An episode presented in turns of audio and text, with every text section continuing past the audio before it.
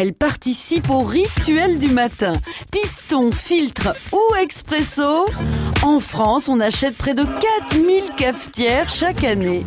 La meilleure machine, ça reste la plus simple, celle où on mélange juste le café avec de l'eau. La cafetière presse française. L'espresso, c'est pour les gens pressés, d'où le nom espresso.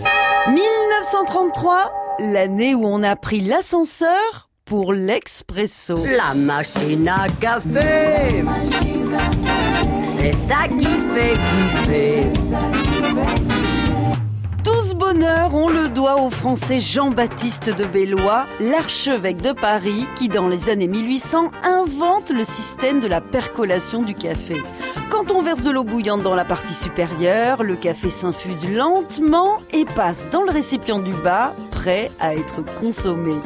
Cette première invention est améliorée au fil des ans, mais surtout, elle donne du grain à moudre aux Italiens qui se lancent dans l'aventure. C'est une révolution. Au début du XXe siècle, l'ingénieur Alfonso Bialetti travaille dans l'industrie française de l'aluminium. De retour au pays, il crée sa boîte en 1919 dans son Piémont natal. Maintenant que c'est lui le patron, il peut laisser s'exprimer sa passion pour le design. 20 ans plus tard, il donne naissance à une cafetière à expresso stylée et pratique. La mythique cafetière Mocha Express Bialetti. Le corps, bien entendu, est en aluminium avec une poignée en bakélite et son design à 8 facettes très art déco l'a transformé au fil du temps en un objet mythique. T'as pas remarqué, dès que t'arrives chez quelqu'un qui a une machine à expresso, t'es à peine arrivé, veut absolument te faire un café? T'es à peine arrivé, le mec il est là, ça va? Ouais, petit café.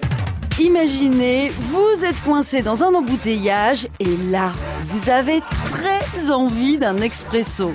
Aujourd'hui, la solution existe. C'est la machine à café de poche qui fonctionne sur l'allume-cigare. Attention quand même à rester prudent au volant au risque de vous faire serrer un peu comme votre café. On n'arrête pas le progrès. La nuova macchina espresso. À retrouver sur francebleu.fr.